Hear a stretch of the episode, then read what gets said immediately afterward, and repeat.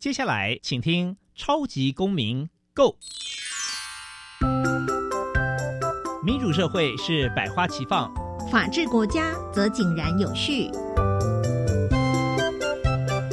用心沟通，相互理解，以理思辨，相互辩论。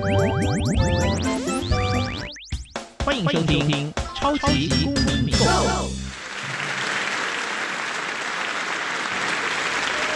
各位听众朋友，大家好，欢迎再次收听《超级公民购》。那我们这个单元呢，要进行的是公民咖啡馆哦。那公民咖啡馆呢，我们本周我们持续邀请到台湾展翅协会的秘书长陈义林秘书长来到我们节目现场。主持人好，各位听众朋友，大家好。是，那陈义林秘书长哦，这个其实前面的节目就来到我们当中，跟大家来分享。台湾展示协会哦，长期以来哦，如同小小公民听看听我们所提到的，一开始是比较关注这个同济的宗旨的问题，但是后来呢，也开始到这个所谓的性剥削的被害人服务、少女展翅的自立生活计划，甚至人口贩运的防治等等哦。那为了全方位的来预防性剥削防治哦，那你们也特别着重。这个上网安全的部分，对不对？那所以，我们这一集啊，要特别跟我们听众朋友来分享有关于儿少的上网安全哦的这个部分，你们是如何来进行的？不过，在节目一开始之前，还是跟我们听众朋友来简单介绍一下自己的这个背景跟专业。是啊，好，谢谢主持人。呃，我是台湾展翅协会的秘书长陈义玲啊。那我自己呃。过呃背景是呃社会学出身，对，那呃曾经在妇女团体工作过，那台湾展翅协会是我第二个家，是，对，那是，然后这个第二个家您服务了多久啊？十二年了，十二年，已经已经服务十二年了。那那其实我们这个秘书长非常的客气哦，他是社会系啊。哇，我刚刚私底下问他，他其实跟我是校友啦，我们是台大。毕业的，对不对？那我们通常其实有时候我们在介绍都把台大拿掉，因为有时候 那那其实他是我我当年是台大法律系，那他是小我一届，对台大社会系，嗯，对，那那所以他毕业之后呢，就长期投入这个妇女工作，然后呢就来到台湾展示协会，一做就是十二年了，目前担任秘书长。那在之前的节目，他有跟我们分享到这个儿少的这个性剥削的部分比较多。那除了这个部分。分之外哦，这个台湾展示协会它服务的对象跟工作，是不是再跟我们听众朋友来来说明一下？是呃，展示协会我们服务的对象哦，包括这个呃遭受到性剥削或性侵害的少女啊的这个被害人，嗯，那还有这个人口贩运的被害人，嗯，那呃，然后还有这个关心网络安全的家长、老师跟学生，嗯哼，嗯哼。好，那所以所以他的这个对象是蛮多的哦。那因为我们之前已经针对于儿少的性剥削的部分，就是叫就是有介绍比较多。那我想说，因为现在的特别年轻朋友，他们在网络上哦，这个诱惑很多哦，你只要随便搜寻一个关键字，都是充满了这个。就是说日本的嘛，是美国的一些外来的影片哦，说我们俗称爱情动作片。嗯，那在里面有的时候就是可能会有一些这个广告的连接，它可能就是性剥削的资讯哦。对，那那像这个东西，它是几乎网络是不设防的，哦，就是我们的儿童少年他未满十八岁，他只要有网络有手机，他可能输入随便一个关键字就直接上网，那其实就有可能会牵涉到。哦，跟这个所谓的性剥削，不小心成为被害人，甚至不不小心自己成为嫖客，成为加害人。好，那像这样的一个现象哦，这个我自己从事法律的教学是觉得好像越来越严重。那像您本身在这个台湾展示学协会，您在第一线的这个辅导的现场，你是不是也跟我们听众朋友分享一下台湾的目前的儿少上网安全的现况如何？有没有遇到什么困难或它的发展状况？是，呃。的确，如主持人刚刚讲的，其实呃，现在的这个青少年都在网络上，嗯，对他没错。我们我们这个年纪还可以分线上线下世界，嗯那现在的儿少他们其实一出生就有网络，就有电脑，就有手机，对，所以这其实就已经是他们的生活了。是，对。那呃，那在台湾的确呃，根据呃。像是资策会的一些发表的一个一些报告，就是其实呃十二岁以下的上网率其实也都高达百分之九十几。嗯上网率就是等于说，嗯，十二岁十二岁以下下的哦都在用网络，小孩子就有机会接触到网络，不管是透过手机也好、平板也好，或是是家里的电脑也好。是对那所以，呃，这群孩子都在网络上面。那当然，网络其实对我们的生活带来很大的便利性，嗯对。然后，呃，这当然是毋庸置疑的。嗯那不过，就像我们在实体生活中，其实也会有一些危机一样，在网络上也会有一些危机。嗯所以，呃，展示协会呃觉的任务就是说，我们怎么样来提醒我们的孩子，或是家长，或是老师，嗯来呃关注到网络上可能有的这些危机。嗯哼那有什么样的一个方式可以保护自己？嗯，对，嗯哼。好，那所以那那目目前儿童上网的状况，等于就是使用非常的普及，而且年龄层不断的下滑。那我看过一个社会学统计啊，就是是。有关于呃这个就是也没什么不好，也没什么好避讳啊，就是说未成年人哦，他们的或者说人生哦，他们的第一次的这个亲密关系发生的年龄，嗯哼，我们这个年代哦，跟现在的这个年代哦，嗯。那大概可以差了差不多差了十几岁，就平均年龄。嗯现在已经那个年龄已经一直下滑到几乎是很年轻哦，十五十五岁高中生左右。那有的时候我在思考，我我我小时候那个网络的资讯是不发达的，但是现在小朋友，你看他十二岁以下就有这么多的这个所谓的不能就是一些爱情动作片。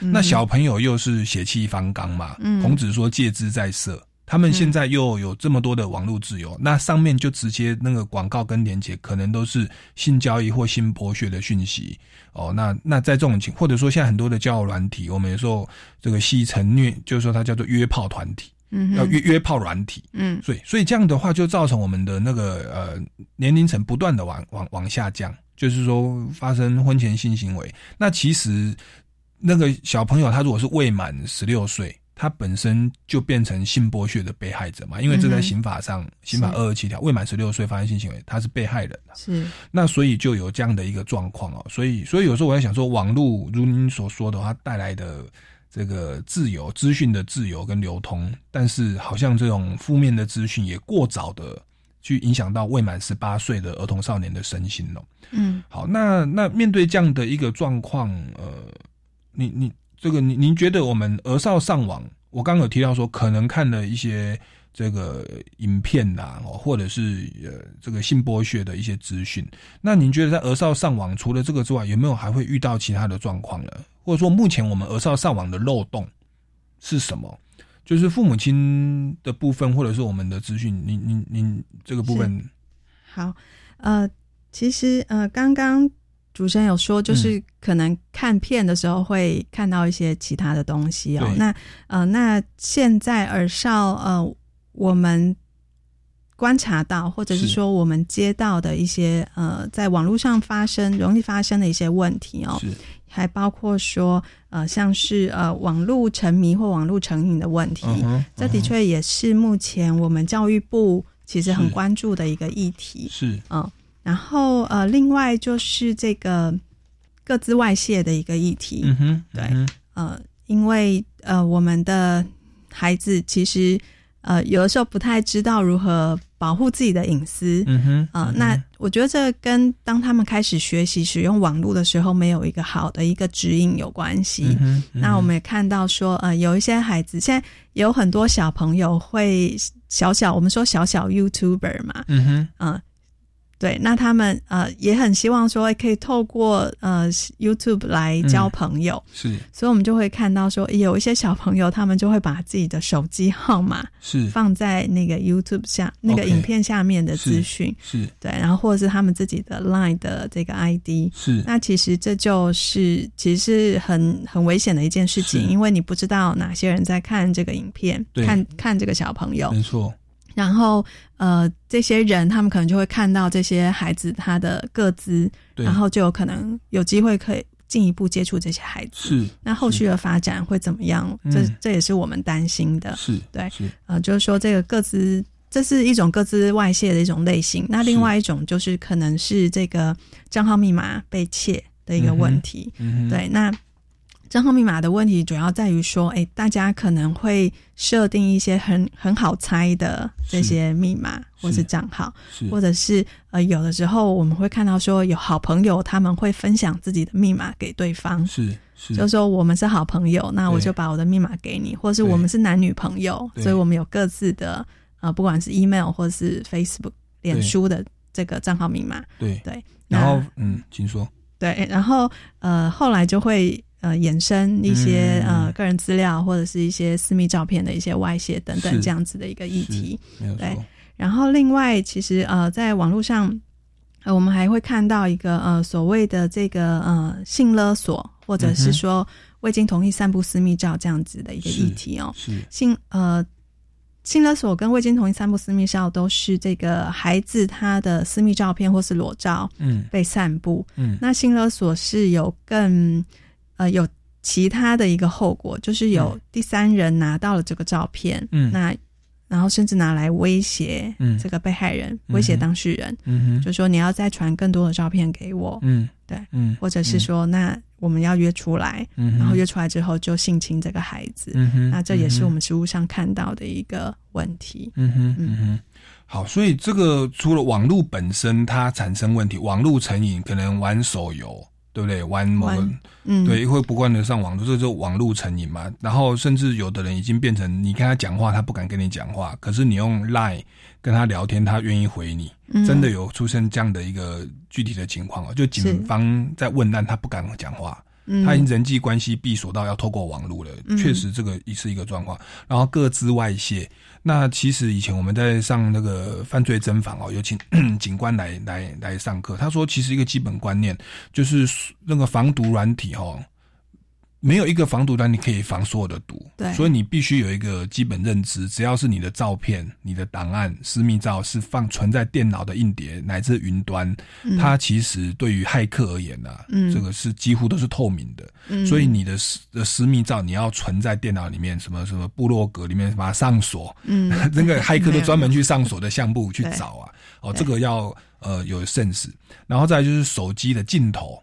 那个嗯。摄影机或者是呃 iPad 啦，或者是笔电的笔镜头，对，因为我们现在上网一定会中毒，那中毒其实对方是很有可能是可以从远云远端哦遥控你的镜头，你的镜头已经被开启在偷拍你，你自己是不自知的。嗯嗯，那这个东西其实好像有人不知道，对，嗯那那这也是透过我们节目跟大家宣导，所以那位犯罪侦防的那个等于是警警长啊，他跟我们做演讲之后，我现在这个上厕所，我绝对不敢带手手机，对，然后其实你要你要有这个这个认知啊，好，那那在更不能说白目啦，就是说更没有戒心的情况下，就是好朋友，OK，男女交往，那你你有时候好朋友嘛，哦，大家穿同一条裤子长大都是男生，就交换密码，为了玩游戏方便或者上网方便或共用嗯。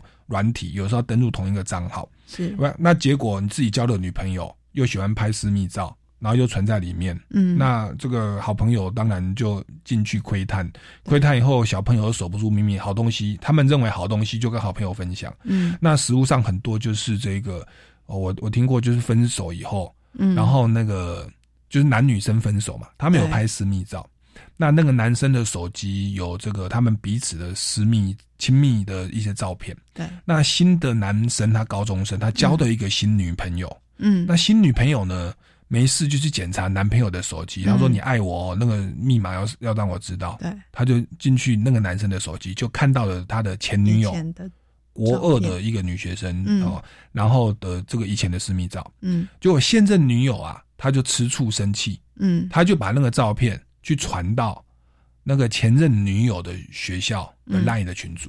嗯。结果这个事情变成他们全校都在疯传，结果造成那个国二的女学生她跳桥轻生。嗯，对，那最后好在是救回来了。对，对，但是但是这种现象其实是很伤心啊，我们看了以后会很痛心。就是呃，第一个他们这样子很很很真的。就是觉得他被害真的很很难受，我们我们有时候被人家乱讲话或网络诽谤一下，也就已经很痛苦了。是，你的私密照是你给你自己这个信任的人，对。然后被这样散布，嗯。那那这所以所以这样的一个现，然后然后再来就是你会觉得很痛心，然后再来就是他大家的自我防护的意识很薄弱，嗯对，好像认为这样自拍或者上传的电脑都没有问题。嗯。哦，那所以这个是我们的儿少上网容易遇到的问题哦。那您在第一线也遇到这种很多的状况。是。好，那那你遇到这些状况的话，您觉得要如何去去改善？我们台湾展示协会针对这一块，哇，刚刚其实有很多个部分哦，嗯那也包含所谓的性交易、性剥削的讯息的散布，嗯或者是网络的成人影片去伤害儿少的一些身心灵啊，嗯哼那让他们的甚至婚前性行为的年龄层不断的下滑。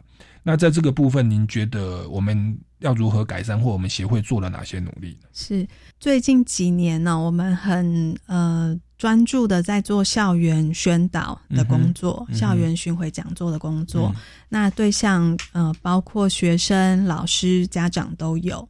那我们而且这个年纪一直往下扎根，就是我们从呃宣导从高中到国中，然后现在在做小学。对，那未来我们还有打算就是再往下。是，对那其实呃，就是希望说，嗯，这些呃基本的网络安全的这样子的一个概念是。呃，每个孩子都都会有的，嗯。都可以有的。嗯。那就像主持人刚刚提到说，很多孩子他们其实是没有意识到，他这样子做是一件有风险的事情，例如、嗯呃拍照之后传给别人，对，或者是说把自己的密码分享给别人，嗯。对，那或者是说呃，就是去哪里都打卡，嗯，对，就是现在呃年轻人也很喜欢这样做嘛，嗯。就是去到哪里就打一张卡上传，嗯那其实这也是在铺路你自己。的呃，你自己在哪里？那如果对说有人真的是在跟踪你的话，他其实就很容易掌握你的行踪。没错，呃，其实我们并不反对孩子使用网络或者使用三 C 产品，那但是孩子在使用的时候，他必须要有一些基本的这个呃自我保护的观念也好，嗯或者是呃怎么样可以安全的上网。嗯对，那这些都是为了避免说后续像刚刚主持人提到的这些种种的一个问题的发生。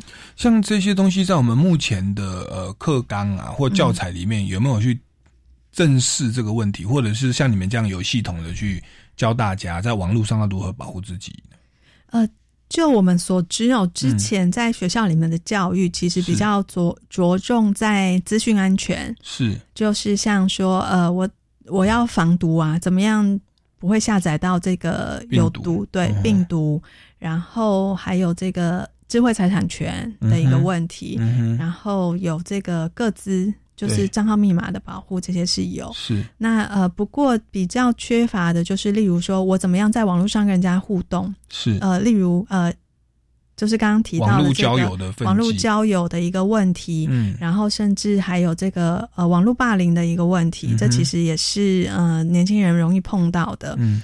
对，然后其实在，然后网络上我怎么样寻求协助，嗯。怎么样去呃帮忙别人，不要成为一个呃例如网络霸凌的一个加害人，或者是、嗯呃不要当我收到一个私密照的时候，我不要再转传出去。是这些等等的，其实我们是会看到说，现在的教育现场是比较缺乏这这方面的一个讨论。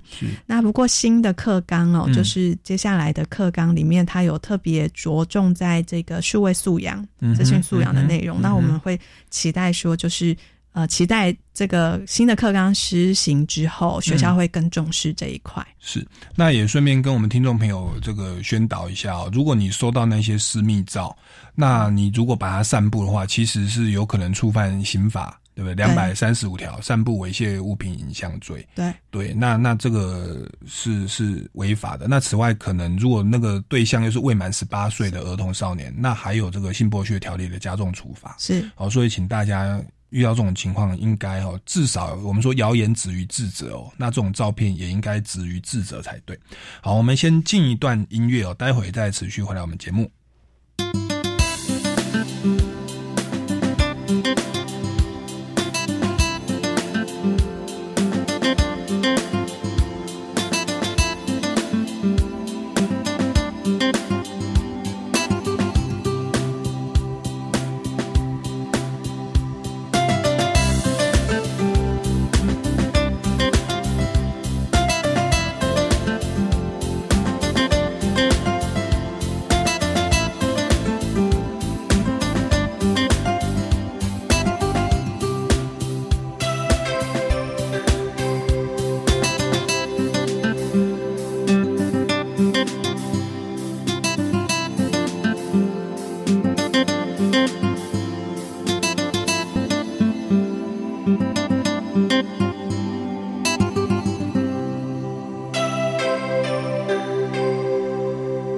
众朋友，大家好，欢迎回来《超级公民购》这个单元呢，是公民咖啡馆，持续为您访问到的是台湾展示协会长期关注与儿少性剥削相关议题哦，以及上网安全的相关议题的陈义林秘书长。那他本身是台大社会系毕业哦，长期投入这个妇女儿少的保护啊。那这个想要再接着再来。请教一下秘书长哦，刚刚您提到这个小朋友他们的这个网络容易产生的问题，那也提到说展示协会这边特别是透过校园的巡回的宣导，我来跟大家讲说在网络上如何保护自己。我自己在教法律哦，我常常也是看，就是我应学校的邀请去演讲。哎，我去演讲的时候，他们的训导主任、学务主任还特地跟我讲，呃，他们学校就有发生。呃，类似我刚刚讲的案例，就是说有人的照片被人家散布，然后他很难过。我们现在正在辅导他。嗯，那我就发现说，我们在新闻常常会看到说，呃，除了情侣之间拍的照片存在网络上或存在手机里面，后来被分手以后被散布。嗯，那好像还有所谓的这个骗照片。或者说利用照片来性勒索等等的部分，那您在这个第一线哦，您有可不可以跟大家分享一下这种常发生的通例，或者说我们要怎么样来预防跟保护自己呢？是，的确，刚刚主持人提到，就是现在呃情侣之间呐，在学校里面情侣之间，呃，或者说呃他们还没有成为情侣，但是呃。喜欢对方就是爱慕对方，然后有一些孩子他可能就会想说，那我传一张 我的照片给我爱慕的对象这样子，所以呃，在同学之间彼此传这个私密照是还。呃，我相信现在是越来越普遍的一个状况了。那当然，这会衍生出很多后续的，嗯，我们不希望看到的一个结果，包括说这个照片，呃，在校园里面很多人之间散步，然后大家都在观看，对，或者是后续衍生出一些这个网络霸凌的一个问题等等的。哦，那所以展示是呃，在透过校园。呃，宣导的教育来，呃，希望可以有一些更好的一个预防。嗯，那另外，呃，我们也会看到说，其实现在有一些这个被害人私密上的被害人是，呃，在透过我们说，呃，网络诱拐或网络诱骗这样的一个方式哦，就呃，这个加害人他可能会用不同的呃手法或是语言来呃欺骗孩子。就说，当孩子可能他是在玩线上游戏，嗯，啊，那这个呃加害人他可能就会用点数、游戏点数或者是什么宝物之类的方式来骗孩子，就说你传一张你的私密照给我，就给你这个点数。嗯哼，对。那也有看到说，嗯。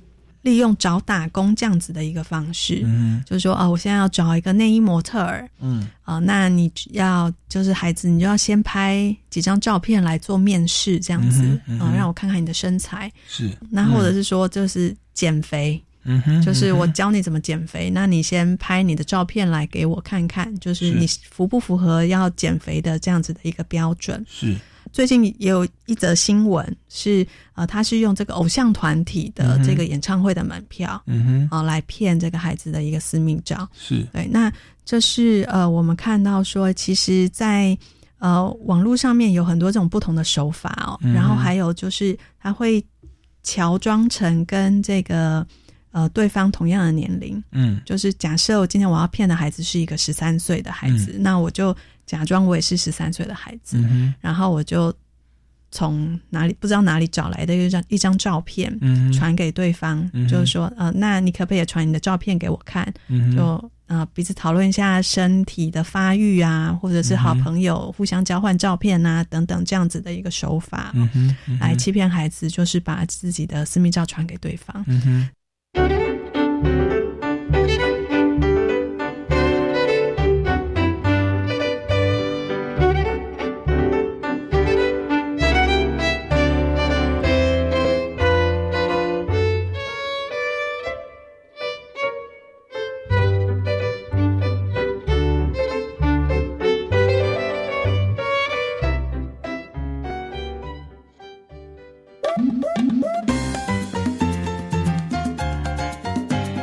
好，我是创新宅急便节目主持人胡廷硕。你也关心青年创业吗？你也关心台湾当代的青年朋友们怎么透过创意去回应台湾的社会变迁吗？每个礼拜二下午五点二十到六点，欢迎收听创新宅急便。在这个特别的日子里面，祝福教育广播电台生日快乐！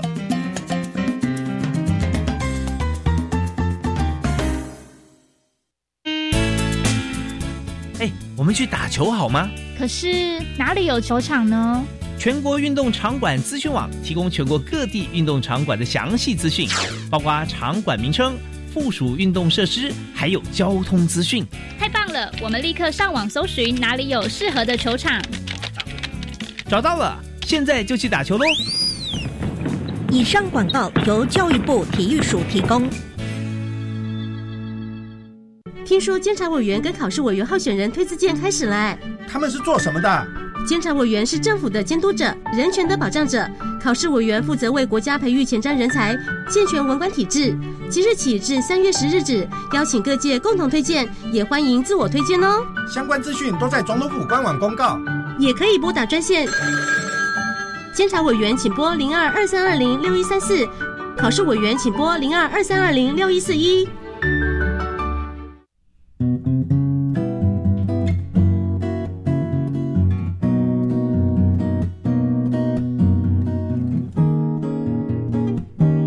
我是苏命苏米恩，你现在收听的是教育电台。我朋友们就爱教育电台。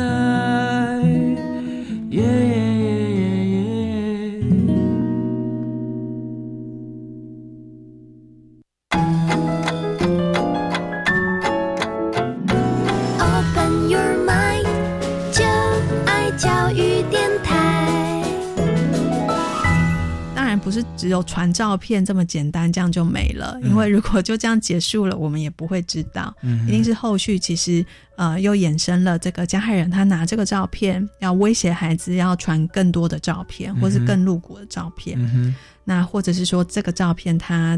就是转传出去了，在其他的社群或在其他的网站上开始散布。嗯，那又或者是这个照片，它被拿到色情网站上面去贩卖。嗯哼，因为对某一些人来说，他就是喜欢收集孩子的照片。嗯哼，对，所以这个照片对某些人来说，它也是一种有价值的商品。这样子，对，所以。那当然，后续对孩子造成的影响就非常大了，因为他整个呃身心上都嗯，因为很多人就知道了嘛，就看到了这个照片，或者是他一直持续不断的被这个加害人威胁或骚扰，是对，那对于孩子的这个整个生活稳定，其实带来很大的影响。是对，那那现在面对这样的一个状况，就是呃，协会这边会提供如何的协助呢？是。呃，在协助方面，其实我们第一个就是呃，协助这些呃孩子跟他们的家庭度过这样的一个危机呃危机期。是，因为当事情发生的时候，其实家长也会很自责啊，就是说，哎，怎么明明都好好的，为什么会发生这种事情？其实家长也会很自责，那孩子其实也会很自责。嗯。这也是加害人控制被害人的一种手段，他就会去说都是你的错，都是被害人的错，因为你自己要拍的，或是因为你自己要传给我的，所以其实被害人也会很自责。对，那呃，我们协会做的工作就是呃，第一个是先协助这个孩子跟他的家庭呃稳定下来，度过这样的一个危机期，然后第二个是重新和家家庭去讨论说，那我们怎么去。建立重新建立这个网络安全的一个使用的一个观念。嗯哼。那呃，第三个是说呃教呃提醒他们如何辨识这些风险。嗯哼。就是有哪一些讯息，其实我们不能够轻易的相信。嗯哼。嗯哼。对。秘书长真不愧是社会系，台大社会系，你所思考的都是那个部分。我刚刚我脑海里面就是说，那协会有没有帮助他们去告那一些 加害人？在法律辅助的部分，因为我刚刚说散布猥亵嘛，然后你像威胁，可能有这个恐吓罪或强制罪等等问题，呃，诈骗的手法，那这边也就牵涉到家长。在这个预防上面哦，要尽到的角色是什么呢？因为我我我刚刚讲的那个，就是有人那个国二的学生要跳桥自杀，后来是救回来的。嗯，那媒体去访问他妈妈，他妈妈真的是声泪俱下。嗯，因为真的是很心痛，那也会自责自己怎么没有事先去做好这些关心的动作或注意的动作。那这个部分，您那个也跟我们分享一下，我们的家长或者说学校的老师应该要做哪一些预防的措施呢？是呃，其实我们现在在做这个家长的这个宣导的教育啊，我们都会呃鼓励家长呃，就是还是要和孩子多沟通，嗯。因为传统的呃台湾的家庭或台湾的父母的教育方式就是呃比较是我说什么你就照着做，或者是呃功课是最重要的。是对，其实我们会比较忽略跟孩子去讨论说他生活上各种面向的一个问题，嗯或者是他生活上发生什么样的一个事情。嗯，对那这个部分，其实我们就是呃，会鼓励家长说要呃尽可能的多跟孩子沟通，嗯，对嗯，呃讨论各种事情。对，那好的这个亲子关系其实是呃有帮助的，就是孩子可能他在网络上认识了一个新的人，他就会回来跟家长呃就会告诉家长，那家长也才有机会呃及早的去做一些反应或者是阴影。嗯，那另外，针对更小一点的孩子的家长，我们会说，那其实现在因为很多家长都会，呃，就会我们说这个三 C 父母，我们是说这个三 C 产品变成家长，嗯。因为有的时候家长忙，然后嗯。就会把小孩子拿一个三 C 产品给小孩子，哦，他就不会吵了，他就不会吵，他就很专心的看这个平板啊，看手机，然后看大部分都会用 YouTube 上面有一些这个呃儿童的影片嘛是，给小孩子看。那其实我们也会呃希望跟家长沟通的是说，其实不要就这样子把孩子丢给手机、丢给平板，嗯即使呃是在看一些儿童节目，还是家长应该要陪在旁边看。嗯嗯因为呃，这个 YouTube 它有一些自动推荐影片这样的一个功能。对，那有时候你不知道，如果这样一直放下来，它会推什么影片给你？其实你是在看一个儿童的频道，对有可能会推到一些不适宜的内容。对那第二个是家长可以善用那个选单的机制，是就是当你在看影片的时候，你先把选单建立好了，嗯它就不容易推推给你不相干的影片，或者是、呃有有危险的影片。是那因为毕竟有的时候，影片里面可能还是会有一些不适宜的内容，嗯。对，或者是前一阵子有人故意在一些儿童影片里面加入一些暴力，就是他去修改那个儿童影片，嗯呃，本来是佩佩猪的，可是嗯。可能演到一段就是佩佩猪被同学捅了一刀之类的，嗯哼对，那儿童也有可能会看到这样的东西，所以我们还是鼓励说，呃，家长尽可能的在呃陪在孩子身边观看这些网络的嗯。影片，那同时也去建立说使用的时间，嗯。呃，跟使用网络应该要注意的事项跟相关的规范。是，所以第一个是营造一个好的亲子关系，是一个开明的可以沟通的沟通的。沟通，几乎就是让他有什么事都敢跟你讲，像朋友一样。是，那我是听到一位牧师啊，他有在讲，他也是两性婚姻专家，他说，嗯。其实父母亲在平常啊，不要用这个亲子关系去太常使用到亲亲子关系去去要求孩子们去改善一些无关痛痒或者说不会死的事情。嗯他是开玩笑，嗯阿雷阿雷阿阿雷细不？嗯哦，那他是举例啊，他说他的儿子哦，想要在头发这边哦剃剃一个闪电，嗯，就是请他妈妈剪头发，就帮他帮他剃一个闪电这样。对，他妈妈哦就跟那个牧师讨论，他说那样丑死了。对，嗯。那可是牧师就跟他妈，就是跟师母说哦，啊这样会不会死？他说哎、不会死啊，啊嗯。不会死就帮他剃吧。嗯，剃了以后妈妈其实很痛苦啊，但是小孩子就很开心啊、心他说耶，你看我妈妈帮我剃一个这个闪电。那在这个无形当中，他们就建立了很好的关系。是，那那那个牧师他会说，其实我们 父母亲他是营造一个在很多地方其实会适度给孩子空间，而且我们是不会那么的权威跟填鸭。嗯那但是呢，如果那个事情是会死的嗯哦，例如说这个就是那个他他是举例啊，他的儿子就交了一个女朋友，那、嗯那个女朋友好像有很多的 状况。OK，、嗯那他们就要去思考，他们要不要运用他们亲子的感情去说，我我身为你的爸爸，哦，陪伴你那么久，我衷心的跟你建议，这个可能不太适合你。嗯，那我们他们就要去评估，说这个交往下去会不会死？那如果说这个人可能他又吸毒啊，或者怎么样，或者是有什么等等的，哦，那这可能会是。这个时候嗯父母亲再去出面，嗯也就是说父母其实在平常可以有智慧的哦，就是小事情嗯都是很好沟通，给孩子比较多的自由空间。那这样子其实是有助于孩子交了朋友。哎、我最近在网络认识谁谁谁哦，没有关系啊，没有关系啊。爸爸要偷偷去追踪或关怀。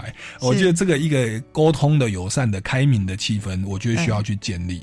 我的小朋友会有隐藏跟说谎的习惯。对，那第二个您听到就是网站的设定。其实我最近做那个 YouTube 啊，我最近如果听众朋友去注意啊，那 YouTube YouTube 他最近有在说啊，您上传的影片，因为我会上传影片嘛，我的表演的影片，他说您上传的影片是不是儿童观赏的影片？如果是的话，你选是，我们就不会安插广告。嗯，因为他说广告有时是成人广告，嗯，那也就是说 YouTube 他现在就开始有注意到这个问题了，嗯，那换句话说，其实家长应该要去花心思在小朋友会使用的软体上，嗯，那个网站的规则，FB，其实小朋友现在都用 IG 啦，比较多。对我为了 了解小朋友，对我我特地去成立 IG 的账号去追踪，要不然小朋友我发 FB 你都没看到吗？哦，他们都用 IG 啦。我不是帮 IG 代言啊，就是在市场分布是这样哦。是，那所以其实父母亲要多花一些心思哈。好，那我们先进一段音乐哦，待会再回来持续来访问秘书长。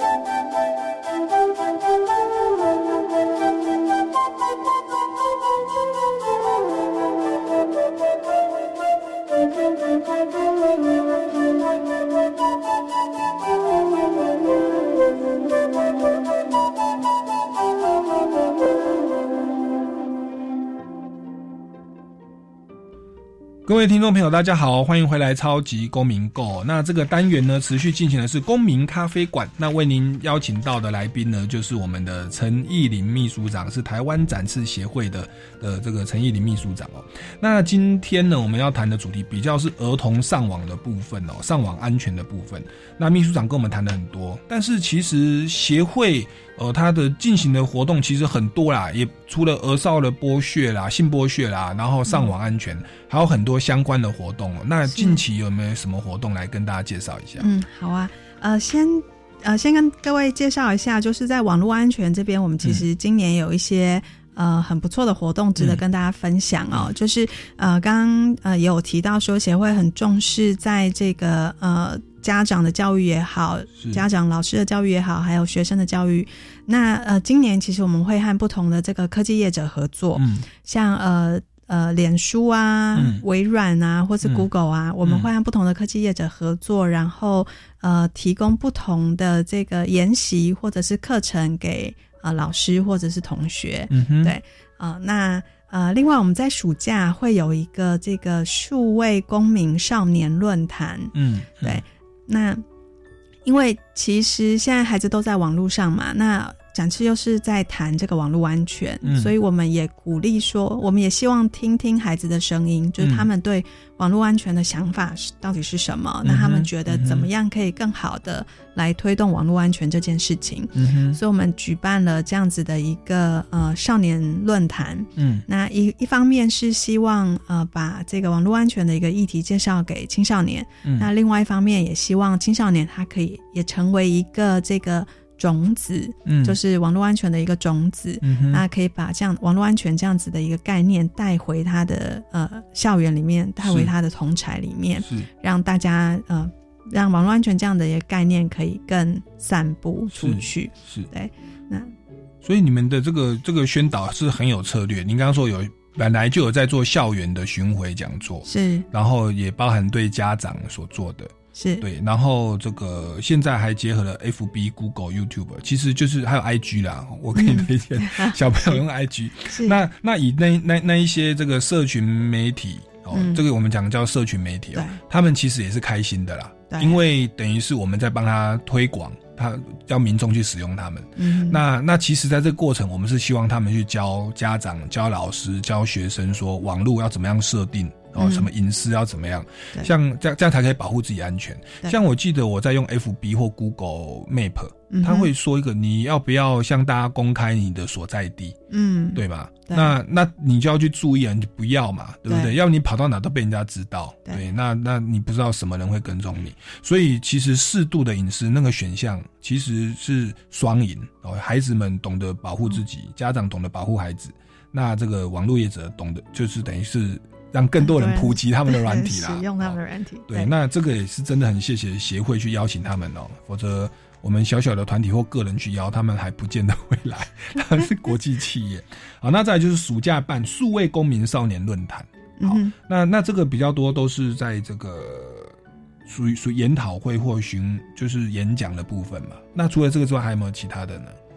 呃，在数位公民少年论坛这边，我们会邀请讲师，哦那同时也会让儿少有机会去发想他们的行动方案。是对，就是说，哎，未来他们呃有想到什么事情是可以做的，希望也可以在我们这个呃活动里面去把它设计出来。是啊，那除了网络方面的这个活动之外呢，嗯。其实呃协会也很关注这个儿童人权在台湾的一个推动。嗯哼，那在呃去年，其实我们就完成了一份这个儿童人权的桌游，嗯叫做《律师大爆炸》，律师大爆炸，这是那哎。个桌游的名字。哎、这个好玩，对，嗯。就是利用这个律师要这个呃成立一个案件这样的一个方式哦，嗯。让我们把每一个就是可能会侵害儿童人权的呃的例子做成案例，然后律师呃就是要能够上法庭嘛，嗯。那他们就要收集证据或者是嗯相关，就是说，哎，例如这样子的一个案件，它是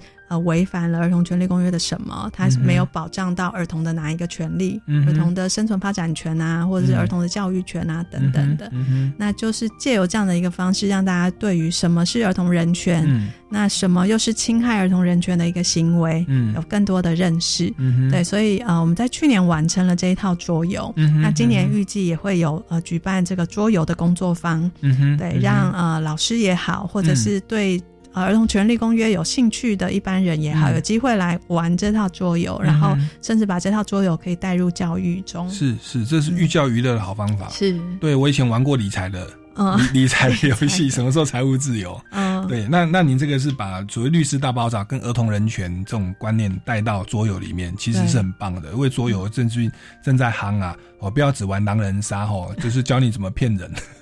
我觉得狼人杀是在教你怎么骗人的、啊。嗯，对，嗯那那这个其实是可以再玩一些哦更有这个教育意义的东西，那也适合在我们校园去推广哦。对，那这样这样听起来，你们的协会这个活动非常的多。那目前协会有没有遭遇到什么样的困难呢？不管是法制面或财务面或者其他的层面。就呃法制面来说好了，就是呃其实我们一直很想推动台湾有一个呃儿童的网络安全的一个呃委员会啊、或者是主管机关。是，对，因为其实现在台湾在网络安全这个是这个议题上面没有一个专责的专责的一个主管机关。那但是我们觉得，特别是儿儿童网络安全、儿少上网安全，它是它其实是一个跨部会，需要一个跨部会的一个协调。嗯如果没办法有一个政府部门的话，至少有一个委员会这样的一个形跨部门的一个委员会这样的一个形式哦，来统筹跟儿少上网安全有关的各种事项。对，那其实包括说刚刚提到的，在教育面，我们怎么样去呃落实呃嗯所所谓的数位素养或是数位公民的概念，嗯，然后在这个保护上面，呃，我们怎么样去协助被害人在嗯这个因为各种网络伤害，呃，因为各种网络问题造成伤害的一个被害人。嗯，那另外在这个呃犯罪的侦查、犯罪查缉方面，呃，其实呃呃，在儿少性波就说刚刚这个散布私密照啊，或者是在网络上诱拐私密照这样子的一个案件的查缉，其实呃。警方其实我们会认为说，警方其实还可以提升更多的这个呃案件侦办的一个能力跟职能的，对。那这个都会需要由呃相关的一个政府部门或者是一个跨部会的一个呃协调的一个机制，嗯，机制来处理，嗯哼，对。所以在这个呃法律或政策上面，我们会希望呃就是在持续的倡议有一个儿少网络安全的一个委员会，嗯哼。然后，呃，第二个层次就是说，呃，在协会运作或执行上碰到的困难，我想对于这个呃 NGO 来说，这个挑战永远是这个经费跟人力啦，就是呃，我们要怎么样可以有稳定的一个。呃，裁员稳定的经费，然后同时可以留任好的一个工作人员，是对，因为我们的薪资没有办法跟一般企业、营业企业相比嘛，所以我们一直永远的在跟他们竞争人才。是，对。那我想，这是这是所有 NGO 都会面临的一个挑战啦。你们目前协会的编制人员，正职员工大概多少人？正职员工是呃二十四名。哦，那其实规模算很大哦。因为刚听到你们讲那么多的事情，我想说，因为我们曾经有 NGO 来哦，他们那个就一个人就是秘书长自己。其实很多 NGO 是这样，对。你们这么多年下来，当然说已经慢慢发展到二十四个，因为你们做那么多的事情，对，那哇，那开销其实也也蛮大的，光人事成本就那个，那还有那么多活动的成本，嗯，对，那所以其实也是希望，我就直接帮您说的。真的，我我我这两集节目听您讲到现在，我觉得你们社会系佛法讲你们做的是菩萨事业啊，这基督教讲你们做的是在世上。做光做眼哦，做神爱世人的一个一个表率，在实现上帝的爱哦。那所以我觉得这个东西不是不分宗教的哦，那甚至无神论的也都应该来发挥这种公益，照顾社会的弱势，避免这么多我们国家未来的主主人翁在小时候受到这些伤害，然后又没有去辅导去纠正，那以后是很很。很第一个很伤痛，但也是很可怕的，它会再去扩及到更多的人。所以我们可以做的话，在能力范围之内，你像您本身是投入了你的毕生心血在这个事业上，那在财务上，大家这个在盈利事业赚那么多，其实。到时候也带不走，我这样讲 很奇怪，也不要说都留给孩子。其实多做一些呃公益事业，那是人生最有意义跟最快乐的事情。所以我就直接帮你说，希望大家能够多来赞助我们的台湾展示协会。那赞助的资讯是不是就在你们的官网？到你们官网上去看，应该会有那个奉奉奉献或者是捐助的的的部分吧？好，那政府的部分，你们希望成立跨部会的委员会，这个部这个诉求，你们有跟政府来提出？他们目前的。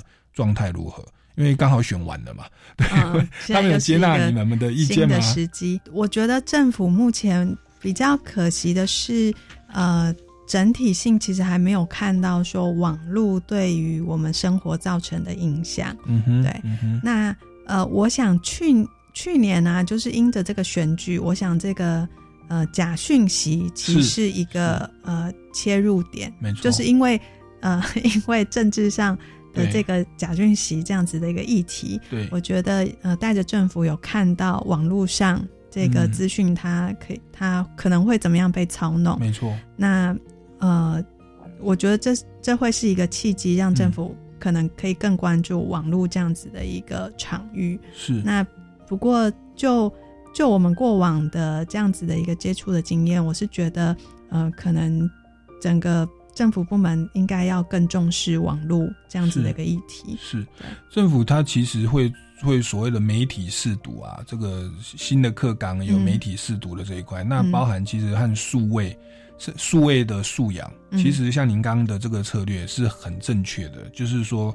民众常用的脸书啦、IG 啦、Google 啊、YouTube 啊这些东西，或者微软啊，或者 Apple 的作业系统，他们有哪些漏洞？隐私要怎么设定？其实这个是，其其实是更更直接的。他们假讯息其实也其实也是一开始像从 Line 里面来，每次 Line 的时候，又是这个我也不知道哪个是真的假的。我当时就觉得怪怪的。OK，政府注意了，那其实还可以。更在民众使用上的这些这些东西去去做结合啊，政府出面的话，那些大企业也许也会哦，也会更重视更多的配合。那这样其实对于台湾的，不要说公民素养或政治素养啊，或媒体素养，其实就光以儿少的这个部分就可以边际间产生这么大的效应哦。是对，那其实是也是政府更要值得去重视的问题。嗯，是好，那在节目的最后，还有没有呃，秘书长还有没有什么要为我们做总结或者要补充的呢？嗯，是呃，其实呃，展翅呃，就如同这两集的节目、哦，跟各位分享了，展示从一开始关注这个雏妓或统计的问题，嗯到我们现在呃全面性的关注而效性剥削或甚至到有效网络安全嗯的一个议题。嗯那其实我们都是希望说，呃。去协助创造一个环境，让我们的孩子可以更健康快乐的嗯在这样子的一个环境里面成长。那也希望就是呃，可以获得各位听众的一个认同跟支持，对大家一起来支持我们做这样的工作。是，所以有钱出钱，有力出力，有钱的企业家或者是中产阶级，讲了我自己的啦哈，嗯应该多一些支持在财务上。那我说有力出力，就是说你未必要学社工，你如果发现你的邻居。哦，或者是你的朋友或朋友的朋友有类似这样的的的一种被害人的状态，那你要去求告，要告人又无门，也请不起律师，然后也不愿意去去找司法，哦，去去去定对方的罪。但是我们说加害人是采无罪推定，可是嗯被害人这个部分，我们可以来找协会这边，他其实这个辅导跟安置哦，跟这个保护的这个门是比较敞开的。